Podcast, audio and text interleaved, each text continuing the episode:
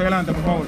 Tras ser extraditado este martes, interrogan por largas horas en la Procuraduría Argenis Contreras, cuyo testimonio podría conducir a otros cómplices en el asesinato del abogado Junior Ramírez.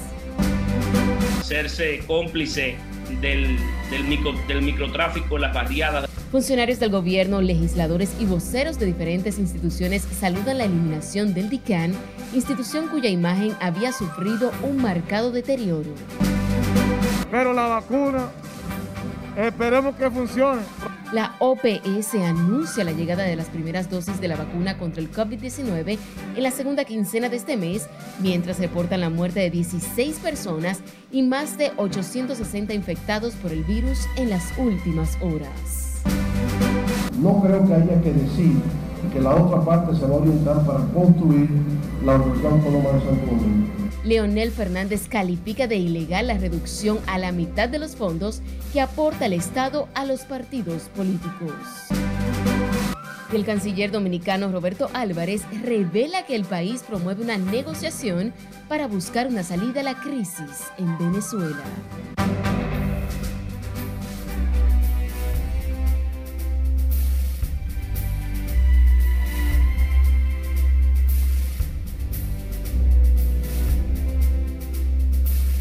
Buenas noches, bienvenidos a esta emisión estelar de Noticias RNN. Soy Anel de León, agradecidos con el favor de su sintonía. Iniciamos de inmediato. Lo hacemos con la eliminación del DICAN y es que con el progresivo declive de su imagen, los días de la Dirección Central Antinarcóticos de la Policía estaban contados. La actuación abiertamente delictiva de sus agentes, una vez que incursionaban en los barrios del país, lejos de generar tranquilidad en sus residentes, denotaban sospecha y rechazo ciudadano. Miguel Ángel Núñez completa esta información. El escándalo que estalló en el 2016 por unos 950 kilos de cocaína que involucró al director del DICAN, varios fiscales, y agentes adscritos a esta dirección fue solo una muestra de la corrupción con que ésta operaba desde su fundación.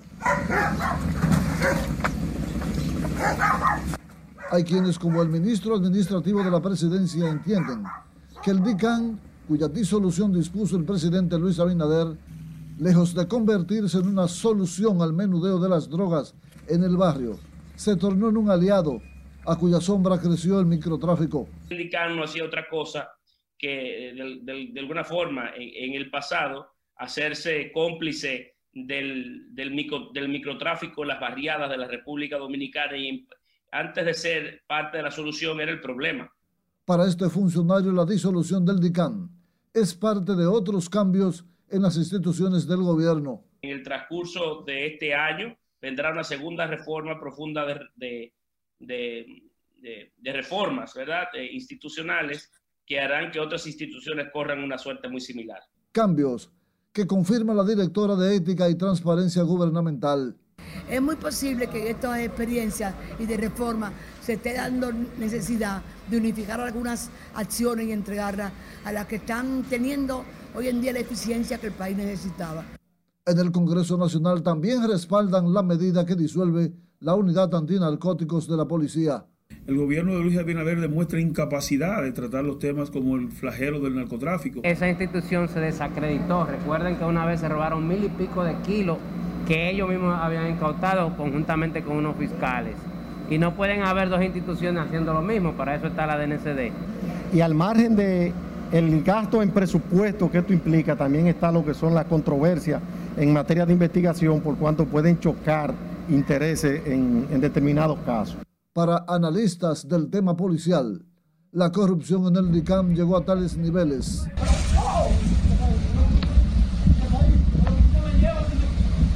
que se atacaban en los barrios a las bandas del microtráfico que no pagaban una especie de peaje o patente para operar de manera casi abierta las ventas de estupefacientes.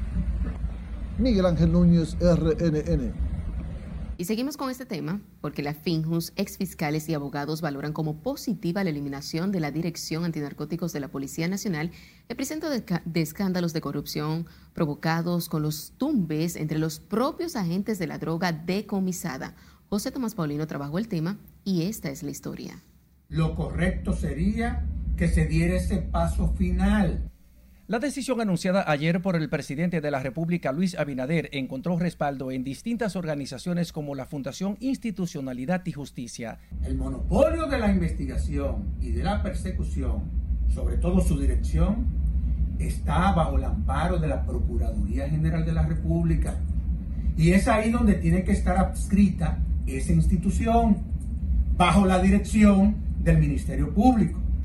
Su director ejecutivo, Servio Tulio Castaños, considera que el organismo antinarcóticos debe operar como un auxiliar del Ministerio Público en la persecución de ese delito. Lo refuerza este ex fiscal. Vamos a albergar la esperanza de que luego de la eliminación de esta dependencia se piense con criterio y con objetividad lo que sería la verdadera transformación de la Policía Nacional futuro distinto en las prácticas de la administración pública.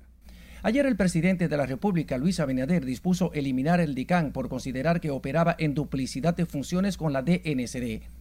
El DICAN ha estado marcado por escándalos al surgir del desmantelado Departamento Antinarcóticos de la Policía Nacional que dirigió el coronel Descartes Pérez. En el 2015 fue el epicentro de una situación más grave que provocó la cancelación y procesamiento judicial de su director, el coronel Carlos Fernández Valerio, por el robo junto a dos fiscales de un cargamento de 1.200 kilos de cocaína decomisado en el ensanche Isabelita. El DICAN es un centro o era un centro de corrupción de estar poniéndole droga a quien no tenía que ponerle. Es lo mismo que pasa con el DICRIN, ese otro que hay que eliminar. Los abogados y la FINJUS aspiran a que la desaparición del DICAN sea el inicio de una reforma total de la Policía Nacional. Igual piensa este otro profesional del derecho. Usted busca el historial de todos los años en un escándalo. Hasta el encargado una vez se robó 1.200 kilos. Con la desaparición del DICAN, la lucha antinarcótica estará concentrada en la Dirección Nacional de Control de Drogas, creada en 1998. José Tomás Paulino, RNN. Y a propósito de este tema, el ministro de Interior y Policía Jesús Vázquez Martínez convocó para mañana miércoles al Consejo Superior Policial para iniciar el proceso de eliminación del DICAN. El encuentro será a puertas cerradas en el Palacio de la Policía Nacional y participarán el mayor general Eduard Sánchez González, la procuradora general Miriam Germán Brito, entre otros miembros del órgano superior policial. El presidente Luis Abinader instruyó ayer al ministro de Interior para que dé cumplimiento a una orden ejecutiva que dispone la derogación de la orden especial, creando la DICAN en mayo del año 2008 para traspasar sus funciones a la DNCD. Y sepa que la Policía Nacional ordenó retirar las siglas y el escudo de la sede central donde operaba el antiguo departamento antinarcóticos de esa institución. Este martes se pudo observar que los letreros que identificaban el organismo cuya misión era enfrentar el microtráfico de drogas fueron quitados y pintados de color azul. En la entidad se observan pocos movimientos luego de que el presidente Luis Abinader dispusiera su eliminación por considerar que sus funciones eran ilegales.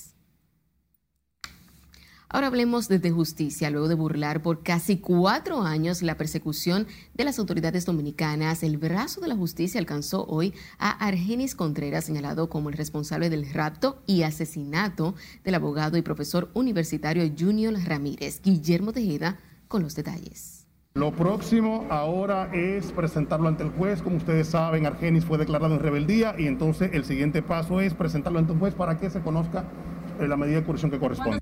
El exfuncionario de la ONSA en la gestión de Manuel Rivas fue extraditado este martes desde Estados Unidos, donde pretendió que se le otorgara asilo alegando temor por su vida en el país. Llegó casi al mediodía de este martes junto a un grupo de dominicanos deportados por las autoridades de inmigración norteamericanas. Lo recibió en la terminal de las Américas el procurador anticorrupción Wilson Camacho, quien le da seguimiento a su caso. Y dio instrucciones precisas para que este proceso se agilizara. Esta es la razón por la que hoy eh, Argenis Contreras está en República Dominicana para que responda por los hechos de la acusación que pesa en su contra. ¿Cómo se generaron estos trámites, magistrados? Porque antes se hizo ¿Cómo se logró? ¿Cómo se logró? Bueno, se logró con voluntad. repito, la magistrada insistió en que hiciéramos lo que tuviéramos que hacer.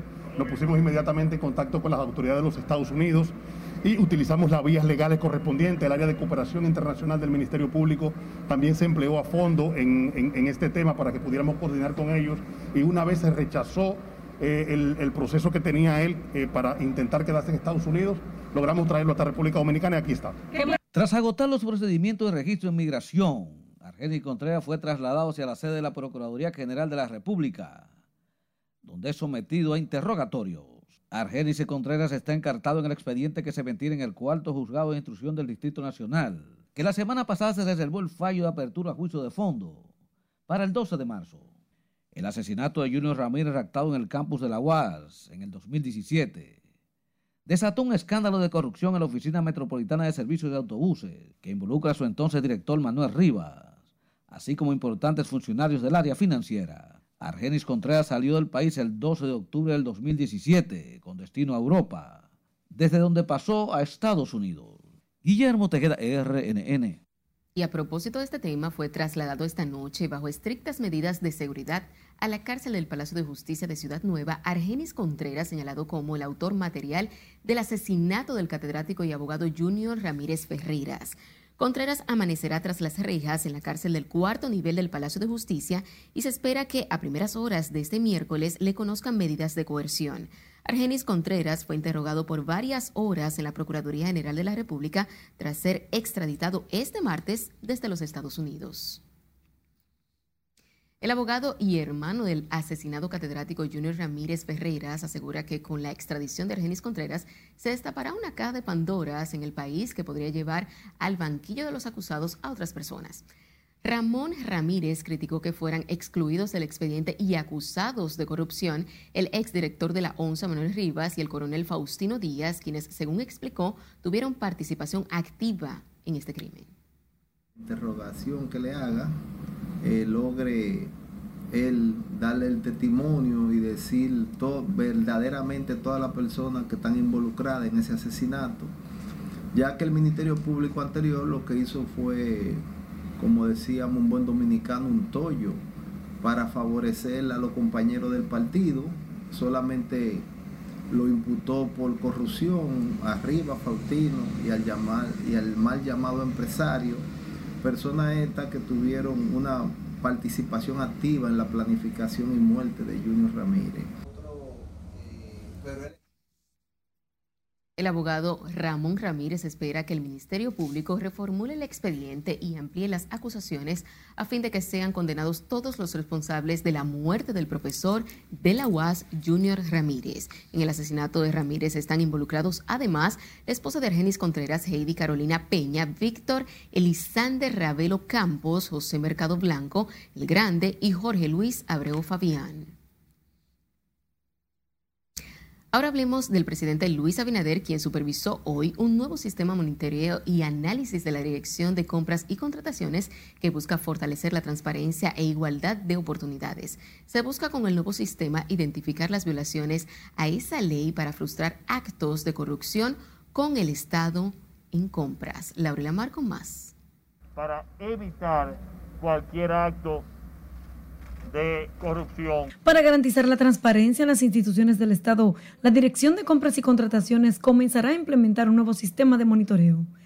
La herramienta que permite conocer el estatus de cada proveedor del Estado fue presentada este martes al presidente Abinader, quien destacó la importancia de toda iniciativa encaminada a garantizar la transparencia en el gobierno. De tal manera que podamos tener una prevención desde el inicio de cualquier contratación para poder tomar las medidas de control y de lugar.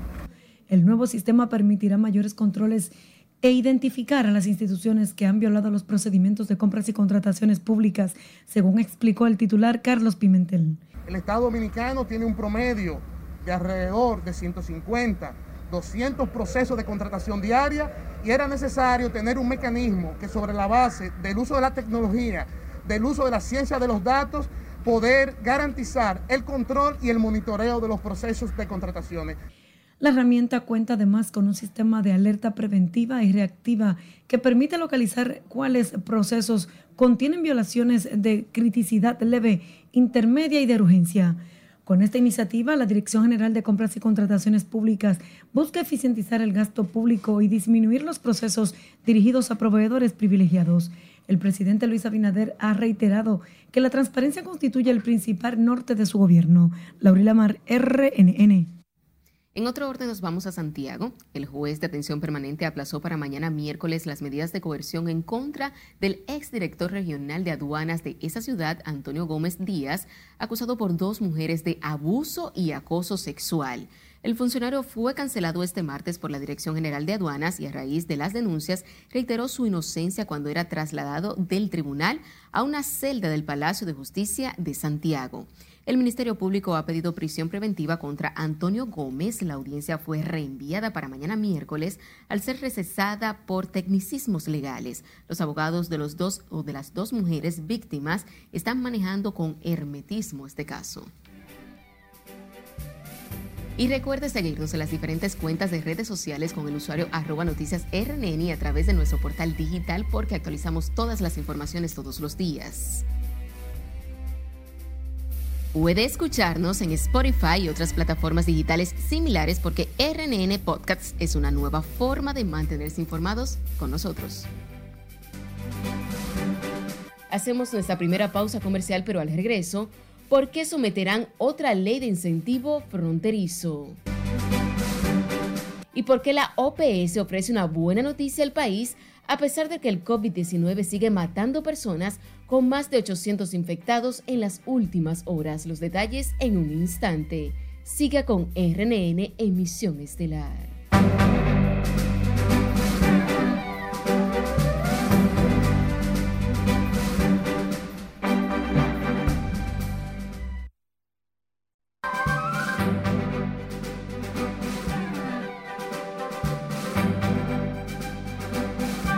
Dos agentes del FBI murieron y tres resultaron heridos en Florida cuando trataban de detener a un hombre involucrado en una de las principales redes de explotación, explotación infantil, quien también falleció en esta operación. Escarlett Guichardo nos pone al tanto en el resumen de las internacionales de RNN.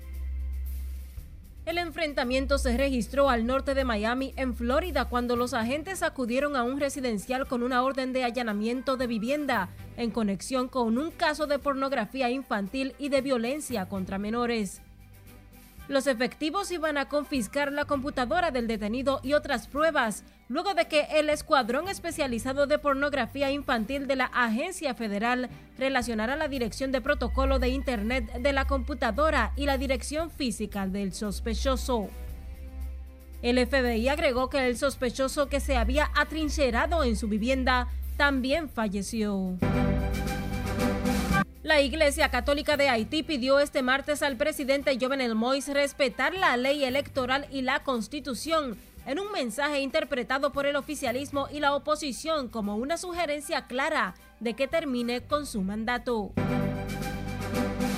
Un tribunal de Moscú envió a Alexei Navalny a prisión durante dos años y medio este martes, en una acalorada audiencia en la que el opositor rechazó las afirmaciones de que rompió sus condiciones de libertad condicional mientras estaba en coma y calificó al presidente de Rusia como un envenenador. Bolivia restableció la obligación de visados de ingreso para ciudadanos de Estados Unidos e Israel medida que había sido eliminada en 2019 por la presidenta derechista Jeanine Áñez. Los países de la Unión Europea acordaron este martes cambios en las normas que se aplicarán a los viajeros procedentes de terceros países, a los que se exigirá una prueba PCR negativa realizada antes del desplazamiento. La modificación de la normativa incluye medidas como autoaislamiento, cuarentena y rastreo de casos, cuando procedan de países donde se haya detectado una variante más preocupante del virus. Falleció este martes a los 100 años el veterano del ejército británico que se hizo famoso por su campaña para recaudar fondos para la lucha contra el COVID-19. El veterano se ganó los corazones del país al dar 100 vueltas con ayuda de su andador en un jardín en el noreste de Londres justo antes de cumplir 100 años. La Junta Militar trata de afianzar su control sobre Myanmar, la antigua Birmania, tras el golpe militar del lunes en el que quedaron detenidos los líderes civiles del país, incluida la jefe de hecho del gobierno, Aung San Suu Kyi. Con los tanques aún rodeando el Parlamento de la capital, persiste la incertidumbre sobre cómo pueda evolucionar la volátil situación que ha hecho saltar por los aires una década de frágil proceso de transición democrática. Y terminamos con el fabricante de automóviles eléctricos Tesla que decidió este martes llamar a revisión 134.951 vehículos de sus modelos Model S producidos entre 2012 y 2018 y Model X producidos entre 2016 y 2018 a pedido de la Administración Nacional de Seguridad del Tráfico en las carreteras de Estados Unidos. De acuerdo con la entidad, los automóviles en cuestión presentan potenciales problemas de seguridad a raíz de fallas en la pantalla táctil de a. En las internacionales, Scarlett Guichardo, RNN. Retomando con informaciones nacionales, el canciller Roberto Álvarez reiteró a la comunidad internacional la voluntad del gobierno dominicano de participar en las iniciativas de diálogo para garantizar una salida a la crisis en Venezuela. El ministro de Relaciones Exteriores consideró que es necesario crear las condiciones para llevar a cabo una negociación que permita una solución de la crisis. Considera que los actores internacionales deben contribuir a generar las condiciones de un diálogo entre los venezolanos. El canciller dominicano ofreció sus declaraciones durante su participación en la sexta reunión ministerial del Grupo Internacional de Contactos sobre Venezuela. Y legisladores fronterizos saludaron la intervención del presidente Luis Abinader en el conflicto que ha desatado la ley de incentivos para las empresas que se instalen en esa demarcación que ha provocado un enfrentamiento entre los senadores y miembros de la Cámara Baja. Mientras que el proponente de la pieza, Darío Zapata, informó que presentará un nuevo proyecto donde la aplicación de la ley no tenga duración. Margaret Ramírez completa esta información. La es perenne, es permanente. El proponente de la pieza, hoy centro de controversia, se propone introducir un proyecto nuevo que tenga el consenso de los actores y que beneficie a la frontera. La iniciativa de Darío Zapata, que será consensuada también con el presidente Abinader, pretende que la nueva ley no tenga caducidad. No es por 20 años, no es por 30. Entendemos que la ley inicial no debió fijársele un periodo de vigencia, sino que su permanencia, su vigencia debió estar fundamentada en la Constitución de la República. El punto de discordia entre ambas cámaras legislativas se produce por las modificaciones realizadas por los diputados que a juicio de senadores necesitaban de tiempo para su estudio y ponderación. Que las empresas que estén instaladas en las, en las provincias fronterizas no puedan eh, eh, eh, importar materias primas. Que se cree un consejo que va a mandar una terna para que el presidente de la República escoja eh, el director, eso, eso choca con la constitución. Que no sea la ideal es una cosa, ahora la inconstitucionalidad habría que verla porque no pudieron decir ellos en las reuniones dónde estaba la inconstitucionalidad de lo que estábamos proponiendo. El presidente Luis Abinader, a través de un comunicado, aclaró que las empresas que se acogieron al régimen especial continuarán recibiendo los beneficios de la ley caducada, lo que fue saludado por fronterizos. Cámara de Diputados aprobó una ley consensuada con todos los sectores de la vida nacional. Se espera que en la semana próxima se produzca un encuentro del presidente de la República y los líderes congresuales para abordar el tema que ha provocado protestas de empresarios y residentes en las provincias de la frontera. Margaret Ramírez, RNN. Ahora nos vamos a la frontera. El ministro de Economía, Planificación y Desarrollo, Miguel Serra Hampton, suscribió un acuerdo con los gobernadores de las siete provincias fronterizas donde destacó la necesidad de la creación de empleos que mejoren el ingreso de las personas y disminuya la pobreza. Domingo Popoter tiene los detalles desde Dajabón. Miguel Seara Hatton firmó aquí un documento de alianza con las gobernadoras de las provincias de Bauruco, Elias Piña, Independencia Pedernales, Santiago Rodríguez, Montecristi y Dajabón. El ministro de Economía dijo que el objetivo es mejorar las condiciones de vida en donde vive la gente. Y la gente vive en el territorio. Y si nosotros no mejoramos las condiciones de vida en el territorio, en donde la gente vive, la gente va a buscar las alternativas a donde sea.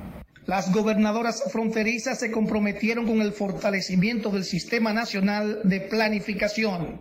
Ser un permanente puente entre los sectores de nuestras provincias, los ministros y el presidente. También la batalla de generar confianza entre gobierno y gobernados.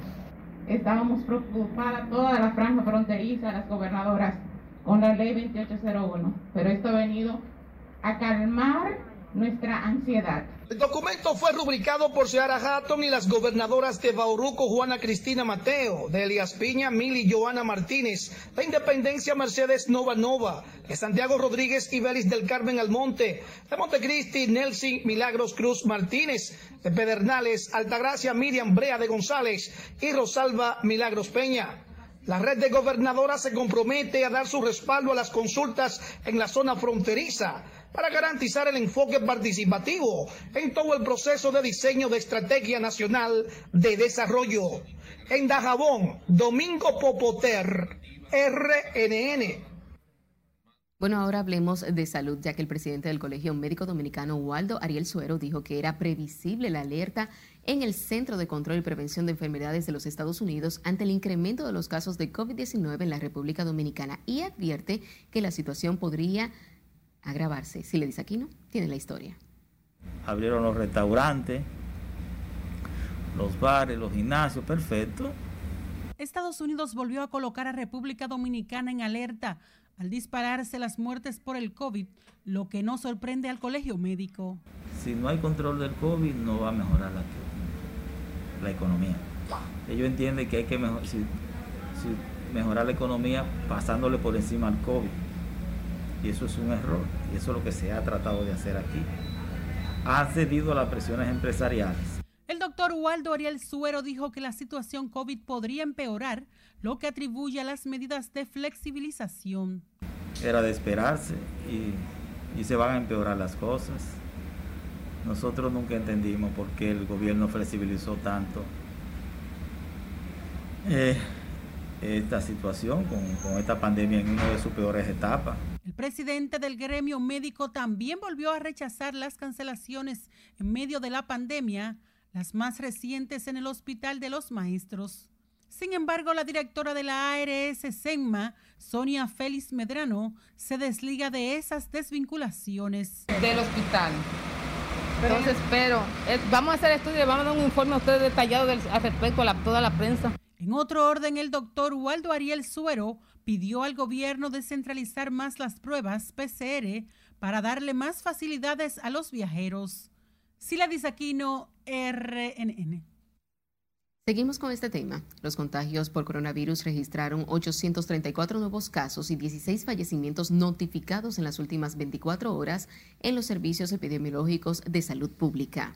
Las pruebas procesadas para detectar el virus alcanzaron las 5.413, de ellas 2.338 tomadas como parte del seguimiento a pacientes afectados.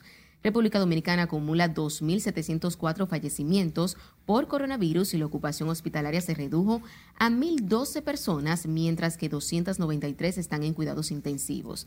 En lo que va de semana, las muertes por COVID-19 suman ya 38. Y dándole continuidad a este tema, el expresidente Leonel Fernández criticó que el gobierno no haya elaborado un plan nacional de vacunación contra el COVID-19, pese a que el presidente Luis Abinader anunció para la semana próxima la llegada de las primeras dosis. José Tomás Paulino con la historia. Teniendo el plan, no se ejecutado bien. Leonel Fernández atacó al gobierno por no haber definido una estrategia nacional para asegurar el éxito de la jornada de vacunación contra el letal virus. Además de existir el Plan Nacional de Vacunación, tiene que haber un programa de capacitación del personal que va a proceder y una campaña de comunicación al pueblo dominicano para que se sepa a quién le toca primero, cómo eso sigue, cómo se va a proceder. Alertó que la inmunización no ha sido efectiva aún en los países que definieron previamente un plan, con excepción de Israel. El presidente de la Fuerza del Pueblo consideró inconstitucional la pretensión del presidente de la República, Luis Abinader, de reducir a la mitad el aporte estatal a los partidos políticos consignado en la ley de presupuesto del presente año, unos 1.260 millones de pesos. No creo que haya que decir que la otra parte se va a orientar para construir la Universidad Autónoma de Santo Domingo. Nuestro gobierno construyó nueve, nueve extensiones de la Universidad Autónoma de Santo Domingo y nunca afectó el presupuesto de los partidos políticos. Urgió al Congreso Nacional aprobar en los próximos días la modificación de la Ley 28-01 de incentivos a las empresas establecidas en siete provincias de la frontera, motivo de enfrentamientos entre senadores y diputados ayer cuando terminó la vigencia de 20 años de esa legislación. Se extiende la pobreza y la extrema pobreza y el desempleo y el desamparo en las provincias, ¿qué va a pasar? Van a emigrar. La gente va a emigrar hacia San Francisco, hacia Santiago, hacia la capital. Leonel Fernández habló tras juramentar en la Fuerza del Pueblo a renunciantes peledeístas de la provincia de Duarte. José Tomás Paulino, RNN. Mientras el gobierno se prepara para desarrollar el Plan Nacional de Vacunación cuando lleguen las primeras dosis al país, en barrios de la capital mucha gente no sabe si se inmunizará contra el COVID-19 a pesar de la letalidad del virus. Nuestro compañero Juan Francisco Herrera está con nosotros desde el Palacio Presidencial. Conectamos contigo, Juan. Gracias, buenas noches. El Gabinete de Salud se reunió hoy para tratar el Plan Nacional de Vacunación a implementarse en el país contra el coronavirus, una vez estén disponibles los lotes. En el encuentro ordinario del Gabinete de Salud, encabezado por la vicepresidenta Raquel Peña, se abordará el proceso de monitoreo, rastreo, evaluación y seguimiento de los casos, así como también los distintos protocolos que se aplicarán desde el Ministerio de Salud Pública. Aunque en barrios como el 24 de abril, en Sánchez Payat y 27 de febrero, tienen dudas sobre este proceso. Hay tantas cosas que supuestamente dice la gente que no se la van a poner, mucha gente que dice que sí, otra que no. Esperamos que todo esa vacuna sirva para algo. Otros tienen opiniones distintas sobre vacunarse o no cuando esté disponible el medicamento. Queremos que salir de, de, de, de esta, esta, pandemia que nos tiene, tiene a la gente, nos tiene vuelto un disparate a nosotros. No sé cómo se va a hacer esta vaina, pero la vacuna, esperemos que funcione, pero si para allá no está funcionando, aquí va a funcionar mucho menos, porque aquí somos medio tercos. A ciudadanos les preocupan términos de contrato con farmacéuticas que suministrarán las primeras vacunas al país. Lo único que es que, porque los diputados entonces aprobaron la compra de la vacuna, pero el, productor de la vacuna se, se desliga de cualquier complicación. Yo creo que eso es lo que sí está mal, porque si te ponen una vacuna y te mueren, deben indemnizarte. Si no te indemniza el, el fabricante, el gobierno debe indemnizarte. El gobierno ha contratado 20 millones de vacunas de las cuales 10 millones son AstraZeneca, 8 millones Pfizer y 2 millones, que es el Sistema de Organización Mundial de Salud, que podrían estar en el país a mediados de este mes de febrero. El gobierno ha adelantado que las primeras dosis de vacunas se implementarán en el sector salud. Vuelvo contigo. Te agradecemos, Juan, por este reporte en directo. Ahora nos vamos a Santiago, donde a raíz del aumento de los casos de coronavirus en esta parte del país, las autoridades encabezadas por el director general de la Defensa Civil arrecian los operativos en barrios de esa ciudad en busca de detener los contagios. Junior Marte nos pone al tanto.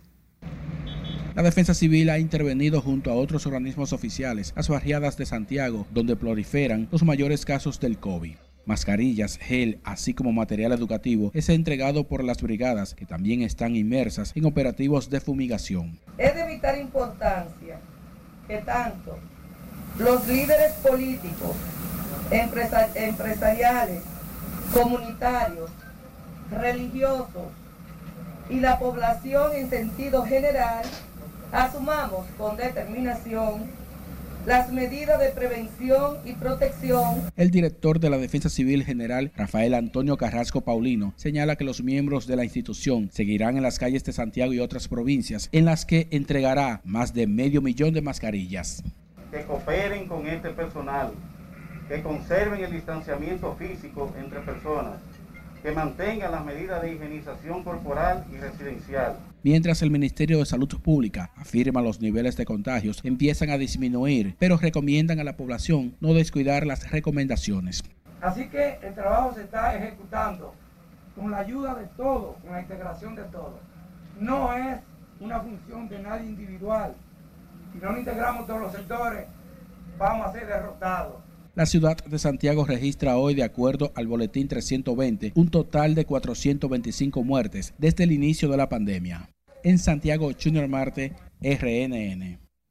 En otra información, la Asociación de Hoteles y Salud Pública se reunieron este martes para mejorar la aplicación de los protocolos y la inspección de los restaurantes. El encuentro se extendió por espacio de dos horas y los dirigentes de azonadores y funcionarios sanitarios acordaron una serie de medidas para que esos negocios operen sin dificultades ajustados a los protocolos. No tenemos duda de que ellos seguirán acoplándose, de que seguirán acogiéndose a las medidas que cada vez que el presidente de la República entienda iremos tomando. Hoy estamos bajo un estado de emergencia y el, decreto 37-21 manda señales claras con relación a la, a la apertura o a la flexibilización, flexibilización de medidas, de las cuales nosotros entonces como Ministerio de Salud Pública estaremos dando seguimiento. Nosotros sentimos una gran satisfacción del apoyo que el Estado le ha dado eh, al sector de eh, abrir y mantener este diálogo constante eh, para la mejoría tanto del negocio y el aporte que deja el turismo. La reunión fue una instancia de azonadores ante las quejas de sus socios en torno a los protocolos que no se corresponden con los redactados en colaboración con el sector turístico.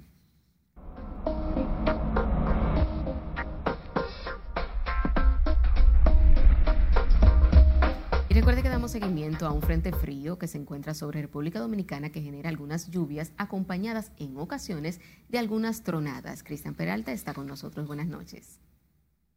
Saludos amigos, muy buenas noches. En cuanto a las condiciones del tiempo, como sabemos, en el caso del noreste de los Estados Unidos ya se ha ido alejando pues esa tormenta invernal que generó esa tremenda cantidad de nieve, pero todavía quedan parte de sus efectos. Mientras tanto, la región del Caribe y más específicamente prácticamente para la República Dominicana, tenemos ese sistema frontal del que habíamos mencionado y fíjense ustedes cómo está incidiendo en la región norte, noreste, también hacia el Cibao y debemos destacar que pues se esperan más precipitaciones asociadas a los efectos de este sistema frontal.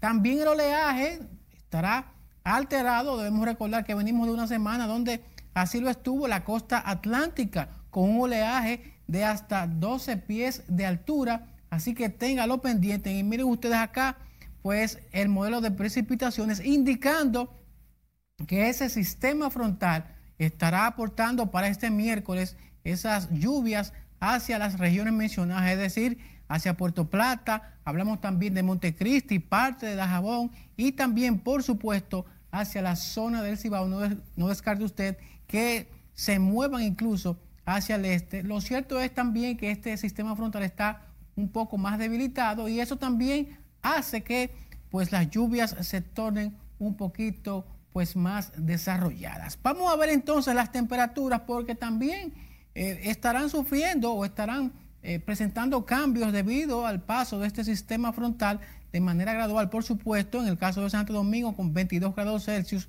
pero pueden descender más. Es decir, podemos tener temperaturas aquí en Santo Domingo de mañana y pasado mañana que pudieran descender incluso a los 19 grados Celsius hacia la zona de la montaña, bien frío con 14 grados, mientras en el caso de Barahona con 22 grados centígrados, en el caso del este, pues ya las temperaturas mínimas de 24 grados Celsius. Es todo lo que tenemos en cuanto a las condiciones del tiempo. Usted continúa ahí con la emisión estelar Noticias RNN, porque como siempre les tenemos mucho más. Es tiempo de un corte comercial, pero al instante, una buena noticia para el personal de educación. ¿Y por qué la unidad número 2 de Punta Catalina seguirá apagada por otras tres semanas? Todo esto y mucho más cuando regresemos.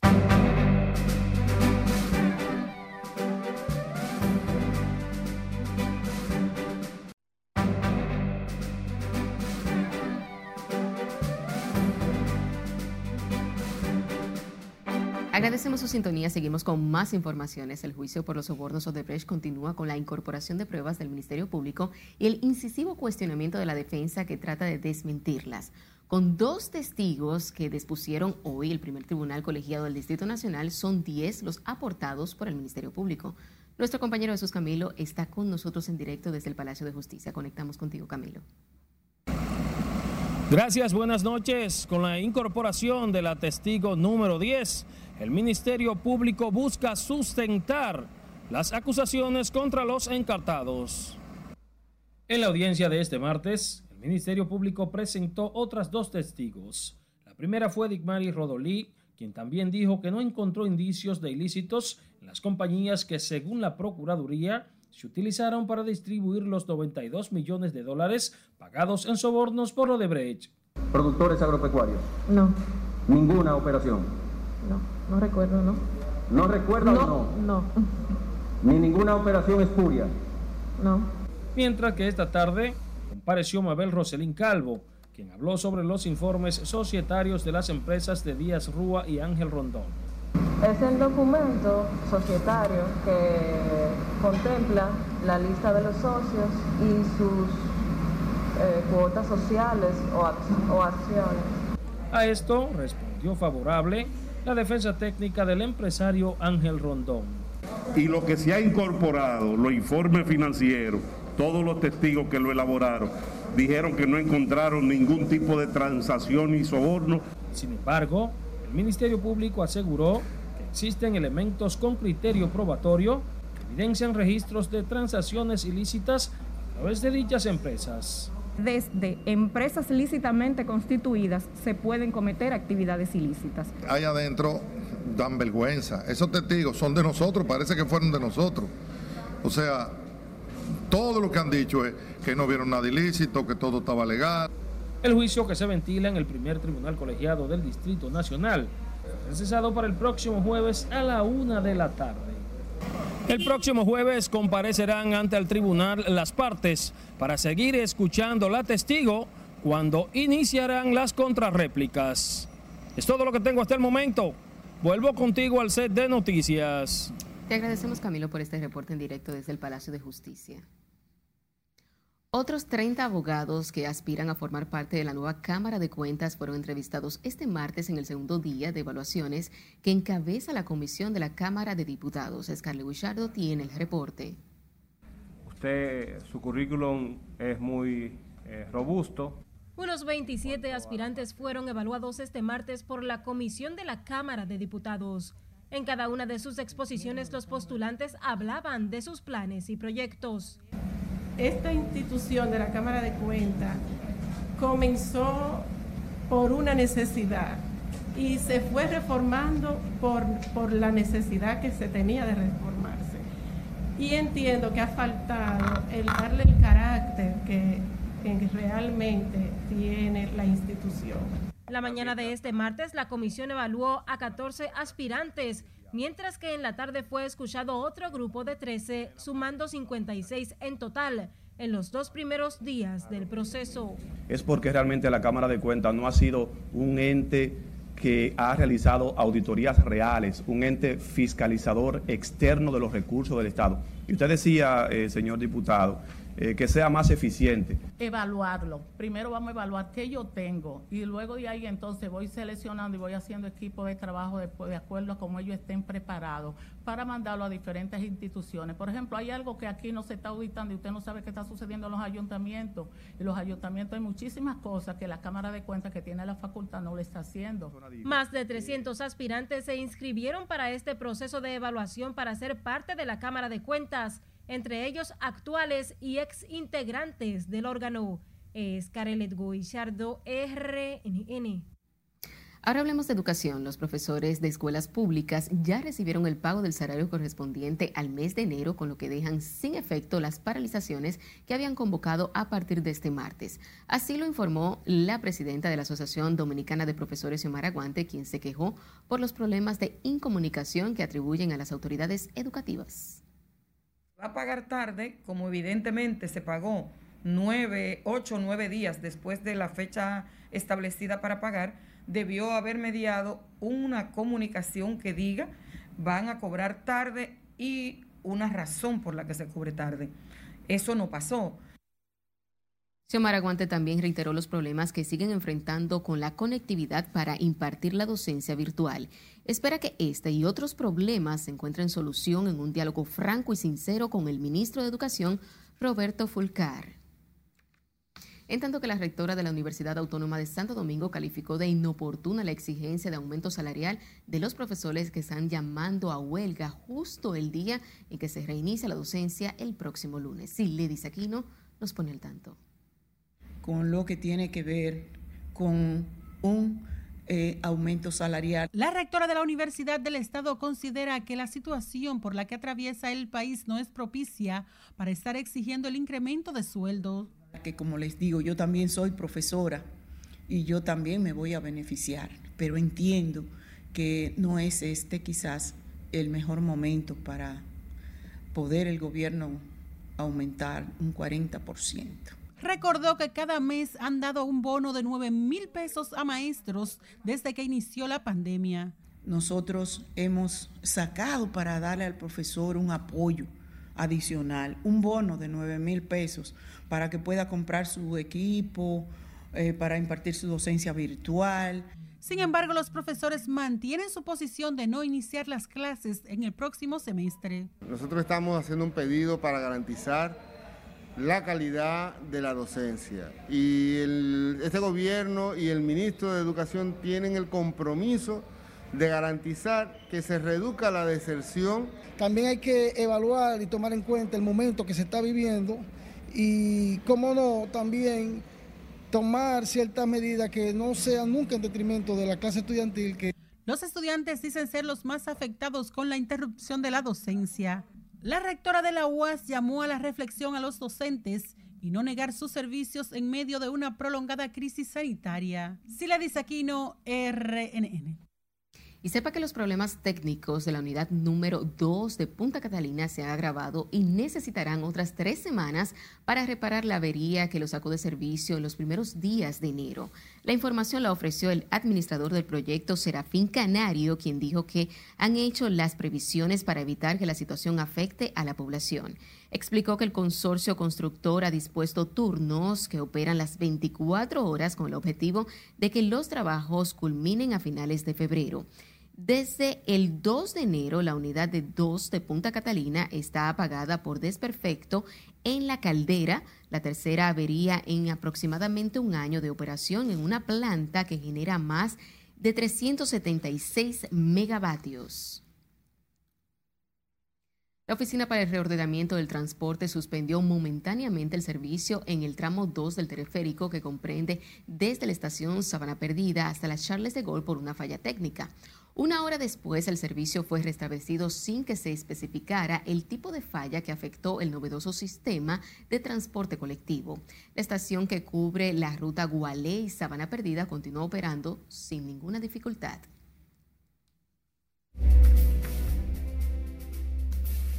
Y recuerde seguirnos en las diferentes cuentas de redes sociales con el usuario arroba noticias RNN y a través de nuestro portal digital www.rnn.com.do.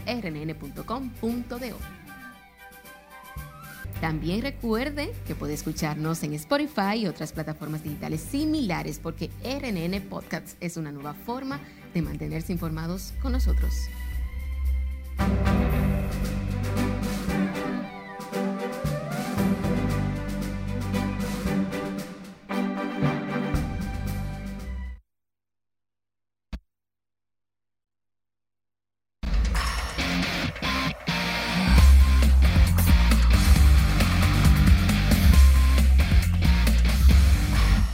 Estamos muy felices porque es momento de pasar con la cobertura especial de la Serie del Caribe. Vamos a conectar con Manny. Recuérdense que llevamos tres ganadas. Así que estamos súper felices. Conectamos contigo, Manny. Cuéntanos.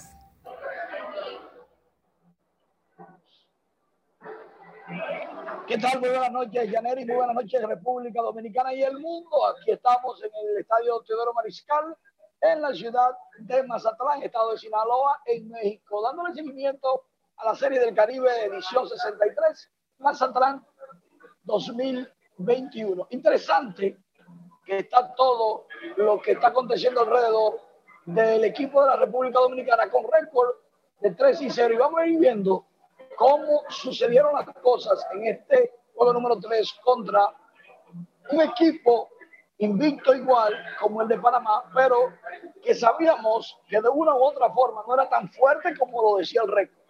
En el mismo primer episodio, la República Dominicana hizo una carrera con elevado de sacrificio detrás de la tercera base de Melqui Cabrera, estuvo anotando Lagares y luego Panamá hizo su primera rayita en el mismo primer episodio con un elevado de sacrificio. Bueno, fue un día al right field, luego un out, buen tiro de Melqui a la segunda. Y entonces comenzó la zafra de los dominicanos de una manera muy exacta porque tres carreras en el cuarto episodio, cuatro en el quinto episodio, luego dos en el octavo y uno en el noveno, para totalizar once. Se terminó el juego por seis, porque Panamá hizo cinco rayitas en el noveno, poniéndole un poquito de sazón al partido, pero a sabiendas de que estaban bien lejos de empatar el encuentro. Los dominicanos, los séptimo, octavo y noveno bate que no habían conectado de hit, buena presentación. Francisco Peña remolcó tres carreras con dos indiscutibles, un doble con base llena que fue ideal. Y bueno, ya la República Dominicana en el primer lugar, 3 y 0, esperando tempranito jugar este miércoles, hora dominicana, bien temprano. Así que atentos por allá. Hay que decir que los jugadores estuvieron un poquito incómodos cuando viajaron a México porque había muchos fanáticos en el avión y hasta discutieron algunos peloteros con fanáticos.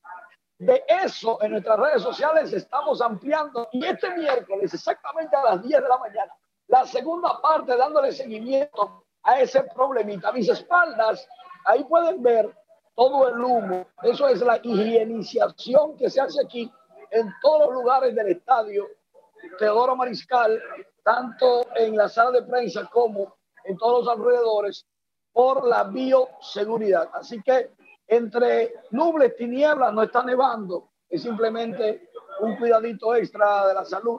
Así que tenemos que despedirnos porque llega un momento que no se puede hablar mucho con todo esto.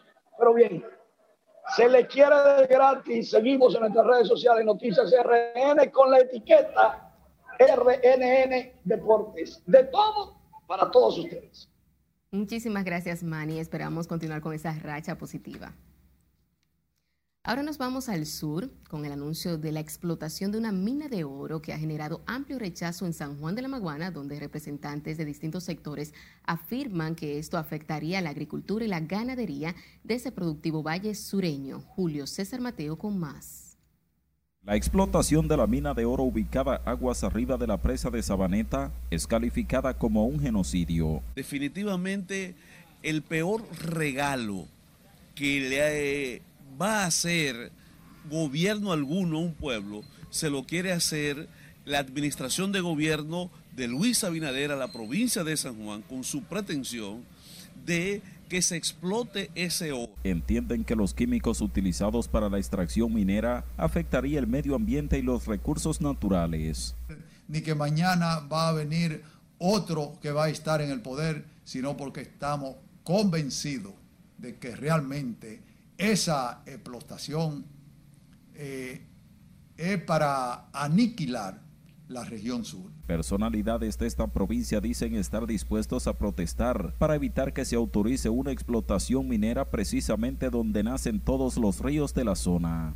De manera tal que no sé cuáles serán los compromisos que tiene el gobierno ni que tiene realmente el director de, de minas que están insistiendo con eso. Nosotros estaremos sobre todo en pie de lucha y me alegra de manera que ya yo he escuchado voces de este pueblo que estarían igual que yo en la disposición de tomar las calles para impedir la explotación de ese proyecto minero.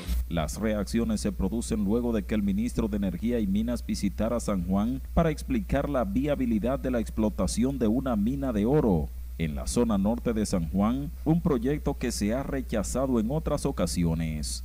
Y eh, las potencialidades que tiene ese proyecto, en caso de ser explotado, como yo espero que suceda, para la generación de empleos, riquezas y otros beneficios para la comunidad de San Juan de la Maguana.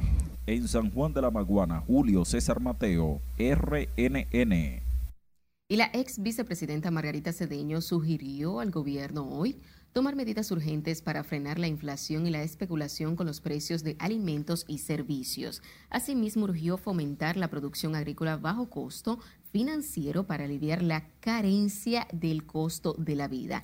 Entiende la ex vicemandataria que las autoridades tienen que actuar para mejorar las capacidades de planificación y afrontar los altibajos del mercado mundial, especialmente ahora en tiempo de pandemia. La doctora Margarita Cedeño de Fernández dijo que hay que preservar la soberanía alimentaria del país encarando los efectos negativos desatados por el COVID-19. En otra información, el doctor Reinaldo Pared Pérez, secretario general del Partido de la Liberación Dominicana, consideró este martes que quien lo sustituya en esa posición tiene que ser un dirigente con raíces e historia en la organización. El expresidente del Senado prometió señalar más adelante a quien considera que debería sustituirlo en la Secretaría General PLDista. Desde el 2001, Pared Pérez ocupa la Secretaría General del partido opositor y por sus problemas de salud ha pedido que no lo consideren para seguir en el cargo ni en el comité político. El PLD celebra sus elecciones internas para escoger a sus nuevas autoridades el próximo 14 de febrero con la elección de 300 nuevos miembros de su comité central. Y este martes 2 de febrero se conmemora el 48 aniversario del desembarco guerrillero por la playa Caracoles en Azo, encabezado por el coronel Francisco Alberto Camaño Deñó. El hecho se produjo en el año 1973 durante el régimen del doctor Joaquín Balaguer. El movimiento guerrillero fue aniquilado por las Fuerzas Armadas en una operación en la que el coronel Camaño fue capturado con vida y ejecutado. Entre los acompañantes del líder de la Revolución de Abril del 65 en la foto guerrillero de Caracoles figuran Ramón Euclides Holguín Marte, Braulio, de San Francisco de Macorís, Mario Nelson Galán Durán, Juan, nativo de Jarabacoa, y Claudio Camaño Grullón, sobreviviente junto a Toribio Pella Jaques y Hamlet Hermán Pérez.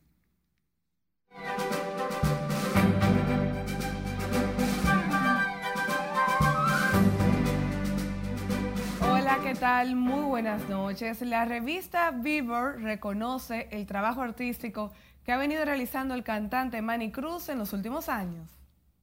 El cantante Manny Cruz ha tenido un crecimiento impresionante en los últimos años de la mano de Focus Entertainment y la Oreja Media Group y justo esta semana la revista Bieber en su edición americana lo ha resaltado en la publicación que enumera y amplía sobre los 22 artistas latinos a observar en el 2021, refiriéndose a él como un artista que mantiene el merengue vivo a través de una música que además nos hace sentir bien. La reconocida periodista, autora, crítica de música y hoy directora ejecutiva de contenido latino para Billboard, Leila Cobo, resaltó el más reciente lanzamiento de Manny Cruz junto a Anthony Santos, las puertas del cielo dentro de las recomendaciones de Billboard como uno de los mejores nuevos lanzamientos del mercado latino. Bomba Estéreo anuncia el esperado lanzamiento de su primer álbum en cuatro años. Aprovechando el anuncio, la banda comparte las primeras tres canciones del álbum, Agua, Deja y Soledad. El video de Agua fue dirigido por la cantante de Bomba, Liliana y Joe Suárez. Fue filmado en la costa colombiana cerca de casa de Liliana. Conceptualmente, Deja está dividido en cuatro secciones que corresponden a los cuatro elementos, agua, aire, tierra y fuego. Caribbean Films informó mediante comunicado de prensa los detalles de lo que será su próxima película Flow Calle, la cual se encuentra actualmente en preproducción, iniciará su rodaje en el mes de marzo con locaciones en Santo Domingo y Puerto Rico. Bajo la dirección de Frank Peroso, Flow Calle es un drama urbano cargado de música y baile, historia original del escritor colombiano Andrés López, también guionista del Calter de los Sapos, El Sueño de los Cielos, entre otras grandes producciones mientras que la producción general está a cargo de los cineastas Ricardo Verdelino y Leticia Tonos.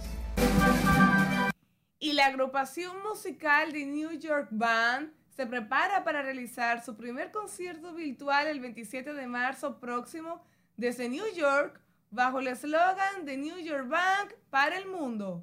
La producción promete una puesta en escena memorable que comprenderá lo mejor del exitoso y amplio repertorio de la orquesta en sus diferentes etapas, así como nuevos temas musicales desde la plataforma de uno de los mejores estudios de la televisión norteamericana para su transmisión por streaming para la amplia legión de admiradores y seguidores de la agrupación en el planeta.